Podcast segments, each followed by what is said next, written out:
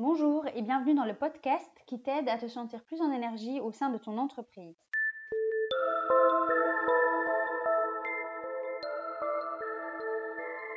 Cessez d'être gentil, soyez vrai. Dans son livre, Thomas Dansbourg aborde des principes de communication non violente.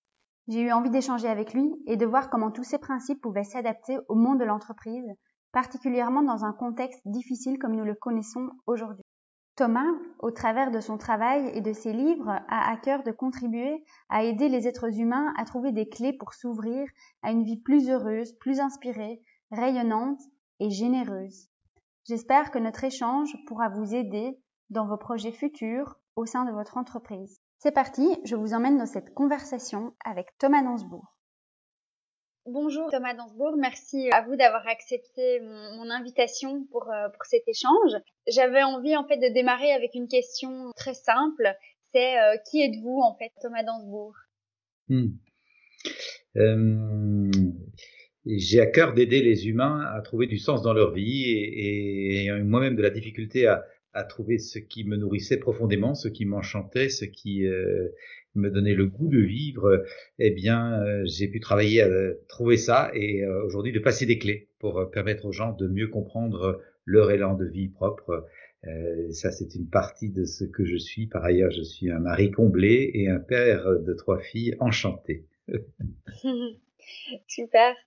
J'ai lu que vous étiez le troisième d'une famille de cinq enfants.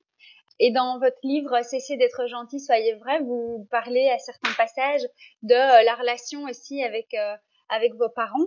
Et donc, je me demandais en fait de quelle façon est-ce que votre enfance, votre éducation a eu un impact sur la personne que vous êtes aujourd'hui?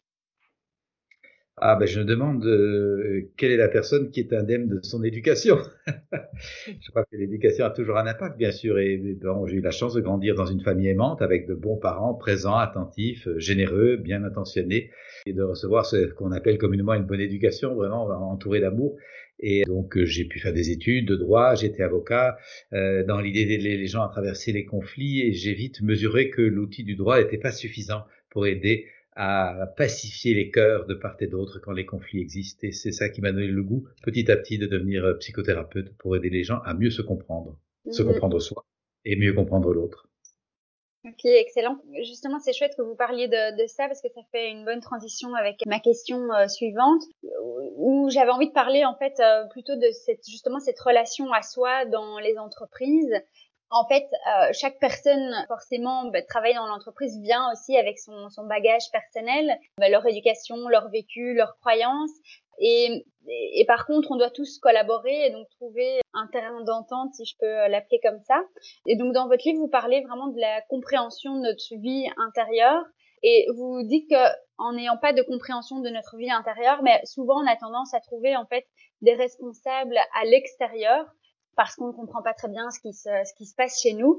Et donc, ma question, c'était, en fait, je sens souvent que, justement, dans la relation à l'entreprise, l'entreprise est souvent prise un peu comme le, le bouc émissaire ou comme euh, la, la responsable, en fait, de la plupart des problèmes euh, chez certains collaborateurs.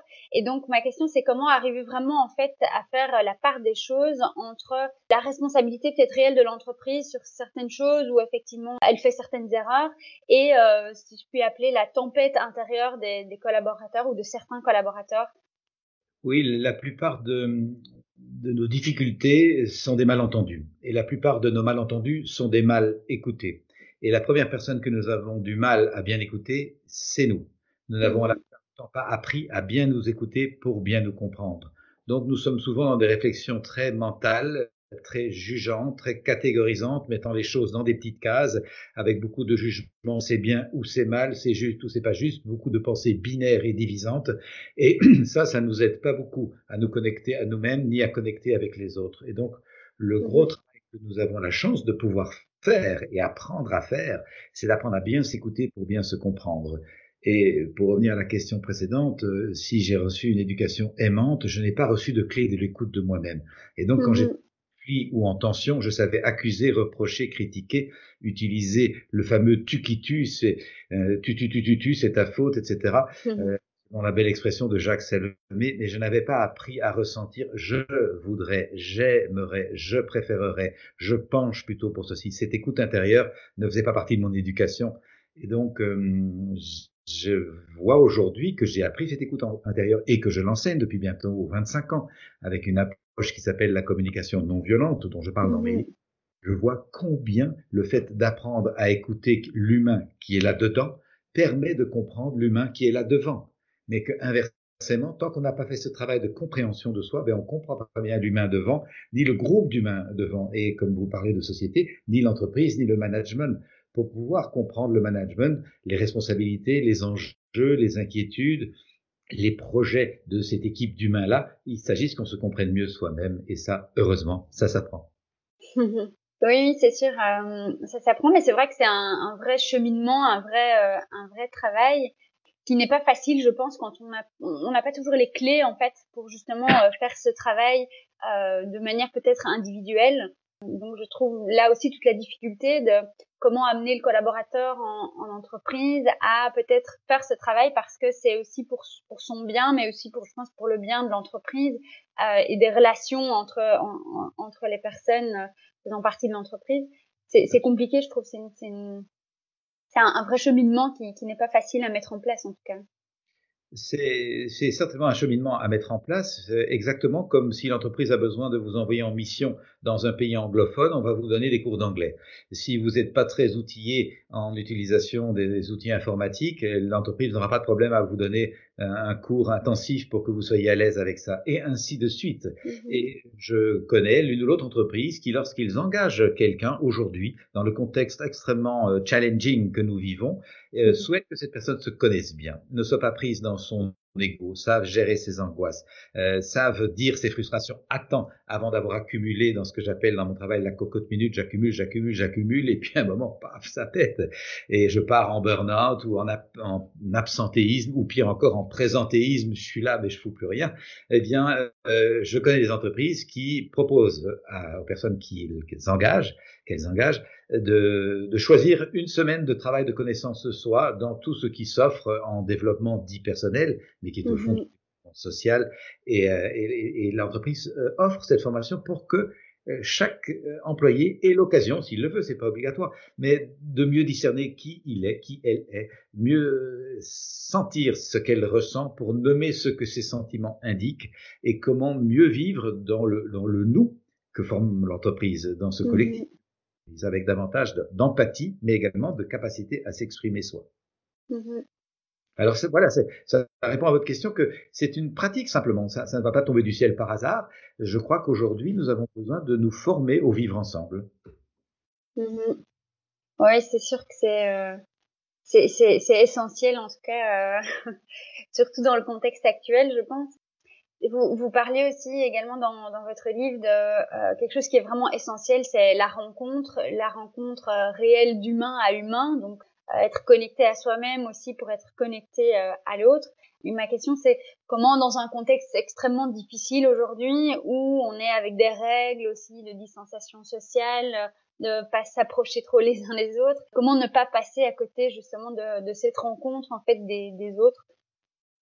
Pour moi, c'est très important euh, dans le contexte que nous traversons de rester très très vigilant à la qualité de la relation.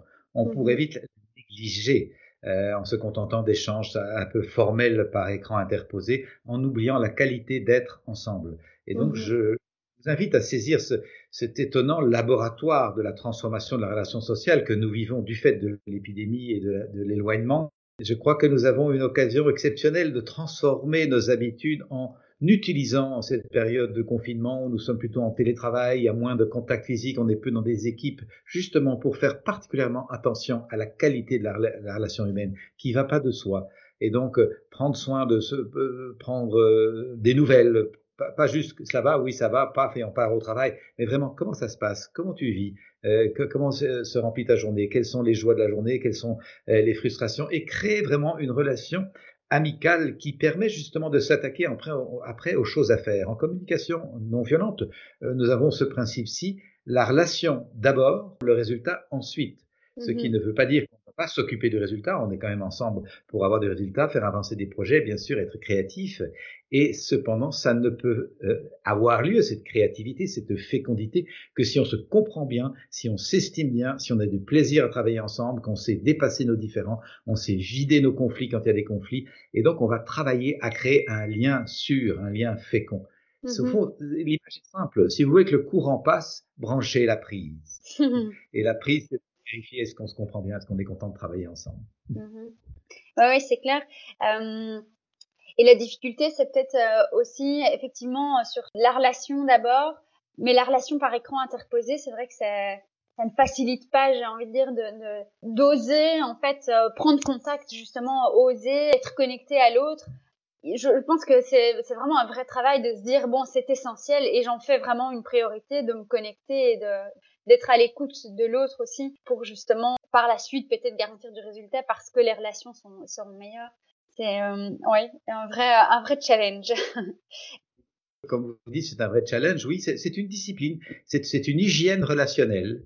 Donc, je, je, je, mets en priorité la qualité de la relation mm-hmm. avant le justement pour que le résultat soit à la hauteur de nos attentes mutuelles. Oui, et euh, ben, justement, ça fait la transition avec ma question suivante, qui était plutôt liée au langage. En fait, je pense que la, la crise nous a amené, en fait, dans l'entreprise dans laquelle je travaille aussi, à communiquer euh, des mots assez durs, en fait, à communiquer des choses difficiles à entendre, et souvent, ça a été communiqué de manière un peu euh, maladroite. Par exemple, l'avenir est incertain, il y a un risque pour les emplois, ou euh, il faut faire ci, il faut faire ça. Euh, et ma question c'est comment éviter en fait toutes ces violences verbales, peut-être en tant qu'entreprise, alors qu'on est dans la peur en fait, la peur de continuer d'exister justement, la peur aussi du, du résultat. Comment garantir que qu'on garde un vocabulaire, un langage qui soit adéquat pour ne pas effrayer tout le monde en fait ou ne pas agresser verbalement les collaborateurs? C'est un enjeu absolument fondamental, évidemment dans l'entreprise, mais également dans toute la société. La moins bonne énergie pour être créatif et avoir une bonne immunité, c'est la peur. Mmh c'est vraiment ce qui nous mine. Et donc, comment pouvoir, à travers des circonstances qui sont inconfortables et qui peuvent apporter certaines occasions d'anxiété, ne pas être figé par la peur. En psychologie, on dit être submergé. C'est comme s'il y avait une vague, un tsunami qui nous submergeait. Et effectivement, le climat que cette épidémie a créé chez nous est souvent un climat de grosse anxiété euh, par rapport à l'incertitude, à la nouveauté, à l'inattendu, mais également simplement par rapport à la mort, qui semblait avoir été comme euh, évacuée de nos considérations. On n'en parle pas, euh, mmh on ne peut pas savoir. On se maintient souvent dans une sorte de, de jeunisme très aveugle, et on oublie que la mort fait partie de la vie. Et c'est sans doute une des leçons de cette épidémie, c'est de nous rappeler que c'est une composante de la vie et qu'on y passera tous et qu'il peut-être donc euh, plus qu'urgent précisément de célébrer la vie, de la choyer, de la chérir et de maintenir des qualités de relation tant dans la vie privée qu'au travail. On y passe 8 à 10 heures par jour. On a besoin d'avoir une bonne, euh, une bonne, un bon esprit d'équipe, une bonne amitié. Et donc, évidemment qu'il y a des désaccords et des conflits quand on construit des projets ensemble, mais on va utiliser nos compétences relationnelles pour traverser le conflit avec euh, bonhomie, avec bonne humeur, avec confiance, avec capacité à dire non à temps, capacité à écouter l'autre, à comprendre quand l'autre dit non, à quoi dit-il oui. C'est des compétences, à mon avis, absolument essentielles qui émergent maintenant du fait de la tension ambiante et dont j'espère profondément qu'elles feront partie de nos éducations dans les années qui vont suivre. Nous avons besoin de nous éduquer depuis la maternelle à bien gérer nos émotions, bien gérer nos mmh frustrations. Oui, c'est c'est clair. Et en fait, je me rends compte aussi que euh, chez nous, là où, je travaille, il y, a souvent des attentes de certains collaborateurs vis-à-vis de certains managers, et donc cette difficulté aussi à exprimer peut-être leurs besoins ou, aussi leurs émotions. Euh, et donc, ça crée vraiment des, des, des situations parfois conflictuelles ou des situations de tension parce que les, les, besoins ne sont pas euh, clairement exprimés, que ce soit d'un côté hein, du manager vers le collaborateur, mais aussi euh, aussi de l'autre. Qu'est-ce qui, euh, selon vous, pourrait nous aider à faire un petit pas pour diminuer en fait ce gouffre qui se crée entre le manager et son équipe? Merci d'évoquer ça. Un peu plus tôt, je, rappelais que les malentendus sont des mal, écoutés, sont des mal mais également sont le fruit de mal exprimés. Je n'ai pas dit clairement les choses et donc euh, je n'ai pas bien été compris parce que j'étais pas bien clair, mais je reproche à l'autre de ne pas m'avoir compris alors que c'est moi qui n'étais pas clair et ça crée beaucoup, beaucoup de tensions ce que j'ai pu constater moi-même, euh, j'ai rappelé tout à l'heure que j'étais avocat en cabinet, mais j'ai également été consultant juridique pour un gros groupe bancaire, donc j'ai travaillé dans une entreprise, j'ai pu voir des attitudes assez infantiles dès qu'il y a un rapport de hiérarchie. C'est comme si tout d'un coup l'employé était devant son père ou sa mère parce qu'il y a une différence hiérarchique ou qu'on se retrouvait l'élève avec un professeur et qu'il y avait donc un peu un climat de peur. Est-ce qu'on va m'aimer? Est-ce que je vais pas recevoir des mauvaises notes? Et donc c'est un peu enfantin et nous avons absolument besoin aujourd'hui, devant les enjeux d'aujourd'hui, de devenir complètement adultes et d'accepter que s'il y a une hiérarchie, elle est fonctionnelle, elle est juste pour qu'au final quelqu'un prenne la décision euh, et facilite le processus, mais nous sommes des êtres humains à parfaite égalité, donc nous avons absolument besoin, s'il y a frustration, de pouvoir aller frapper à la porte du superviseur ou du manager et lui dire là, il y a quelque chose qui m'agace et j'ai besoin de t'en parler parce que je souhaite que nous fonctionnions bien. Et donc, c'est pas contre toi, c'est pour nous. Ça, c'est la grosse différence. Ma frustration n'est pas contre toi personnellement, ni contre vous, les managers, mais c'est pour le bon fonctionnement et j'apporte donc une contribution en vous éclairant sur quelque chose que peut-être vous n'avez pas vu ou perçu dans sa juste mesure. Et donc on sort de rapports de force, domination, soumission, agression, démission, qui fatiguent l'univers depuis des décennies, des, siècles, je pense. Ça n'a sans doute pas toujours été comme ça, mais depuis des siècles, un vieux modèle. On sort de ce vieux modèle. C'est un vieux paradigme qu'on va, je pense, petit à petit mettre euh, dans les musées pour créer des rapports de collaboration, créer des rapports d'empathie, des rapports de collégialité, des rapports de co-création et c'est ce qui se passe de plus en plus dans le, mouvement de l'entreprise dite libérée, ou en tout cas de la hiérarchie plate. Euh, je ne dis pas que tout le monde va adopter ça, mais nous avons absolument besoin de créer des climats d'écoute mutuelle et de co-création, parce que l'ancien système pyramidal est au bout du rouleau, il est obsolète et il ne correspond plus à l'émergence des nouvelles consciences. Mmh oui, c'est essentiel. Et euh, par contre, vous, vous, vous, disiez tout à l'heure, euh, j'espère qu'à l'école, on va apprendre à, à s'écouter, à, à, justement découvrir qui on est. Ben justement, ces modèles d'entreprise aussi, euh, je trouve, selon moi, devraient aussi être euh, appris à l'école, justement, euh, euh, supprimer la hiérarchie, ou en tout cas, comme vous dites, si, si hiérarchie il y a, c'est vraiment purement pour, pour faire fonctionner ou pour prendre des décisions vraiment sur le côté fonctionnel et non pas pour imposer une vision à quelqu'un ou donner, donner des ordres. Moi, j'aurais aimé aussi apprendre à l'école les différents modèles, en fait, euh, et pouvoir découvrir une autre, un autre type d'entreprise, en fait, avec une entreprise beaucoup plus euh, liée à l'humain, avec vraiment des, des, relations vraies, comme, euh, comme on l'abordait. Mmh Est-ce que, euh, selon vous, le rôle de l'entreprise est d'aider ses collaborateurs à développer justement leur conscience émotionnelle? J'en suis de plus en plus convaincu, ne serait-ce que pour le bénéfice même euh, immédiat et très matériel de l'entreprise. On sait bien que des gens qui sont heureux d'être là, qui se sentent reconnus, qui ont une perspective d'avenir, qui ont une appartenance soutenante et joyeuse, qui sont appréciés et valorisés dans leur métier, sont des gens infiniment plus productifs que des gens qui sont pas reconnus, qui n'ont pas un sentiment d'appartenance, qui sont insécurisés quant à, à l'avenir. C'est simplement de bon sens. Euh, donc, indépendamment du bénéfice de, de qualité d'être, de qualité de vivre ensemble, qui a donc euh, tout à voir avec l'esprit dans lequel on fonctionne et non pas avec la couleur des murs euh, de la cantine ou la qualité de la nourriture euh, à la cantine. Mais euh, nous, voyons que nous avons la possibilité de, créer un bien-être commun qui facilite vraiment l'entreprise et que c'est donc c'est vraiment nécessaire à tout point de vue. C'est de bon sens d'abord, mais en plus c'est nécessaire. Est-ce que, selon vous, vous pensez qu'il est possible d'être 100% heureux dans l'entreprise, donc vraiment 100% soi-même Et quels seraient peut-être les ingrédients nécessaires pour nous aider à atteindre ce bonheur? Il me semble que nous pouvons envisager d'être dans un projet qui nous comble vraiment profondément, précisément si nous nous sentons pouvoir prendre part à, la décision, à l'organisation, être reconnus dans nos compétences, sentir une perspective d'avenir, je pense que ça peut nous apporter beaucoup, beaucoup de joie. Euh, il me semble aussi que, par habitude, beaucoup de personnes entrent dans l'entreprise sans avoir vérifié est-ce que je suis fait pour ça? Est-ce que je suis fait pour vivre dans un cadre, avec une hiérarchie, avec des horaires, avec des programmes qui ne sont pas forcément faits par moi ni pour moi? Et euh, que ça, ça, demande sans doute une prise de conscience de ce que nous voulons vraiment, ce que nous aimons, quels sont nos talents, pour ne pas être entré dans un métro boulot dodo décourageant. Euh, et je souhaiterais que de plus en plus de nos contemporains puissent faire un choix lucide et ce qui me donne confiance, c'est que beaucoup d'études nous indiquent que 80% des métiers de dans 20 ans, et 20 ans c'est après-demain, eh bien, sont à créer, n'existent pas encore, sont à inventer. Et personnellement, j'accompagne beaucoup de personnes qui sont en train d'inventer la vie qu'ils ont envie d'avoir. Ils souhaitent une vie choisie et ne veulent plus d'une vie subie. Oui, c'est génial de pouvoir euh, respecter son vrai rythme à soi et, euh, et travailler sur un projet qui, qui, fait vraiment sens pour soi-même et être en connexion, je pense, entre voilà ce que j'ai envie de vivre et ce que j'ai envie d'apporter euh, au, monde. Ça me semble essentiel. Et mon envie, ce serait aussi vraiment que les entreprises arrivent à, à se développer dans ce sens-là aussi pour continuer d'exister encore justement dans, dans 20 ans avec un vrai, un vrai sens, une vraie mission dans laquelle certains collaborateurs se, se retrouveraient. Ça, c'est euh, un de mes souhaits. Super. Ben, en tout cas, euh, merci Thomas pour euh, l'interview et le, temps que vous m'avez accordé.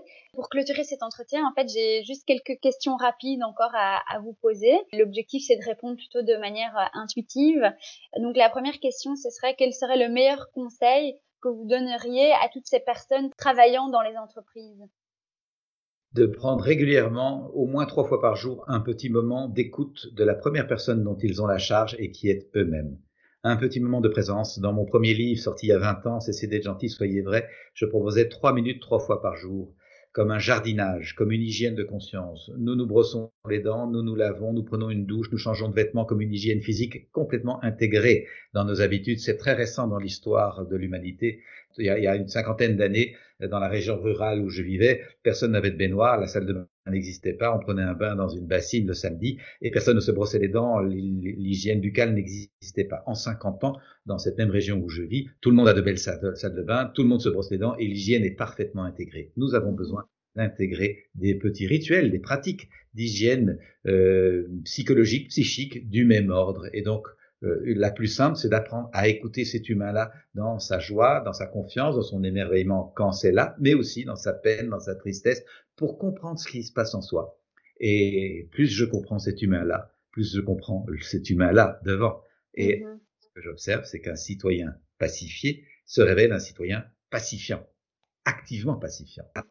Écoute, bienveillance, collaboration, empathie, et ça, je pense que l'entreprise, mais le monde aussi en général, en a grand besoin. Une clé simple. Ouais.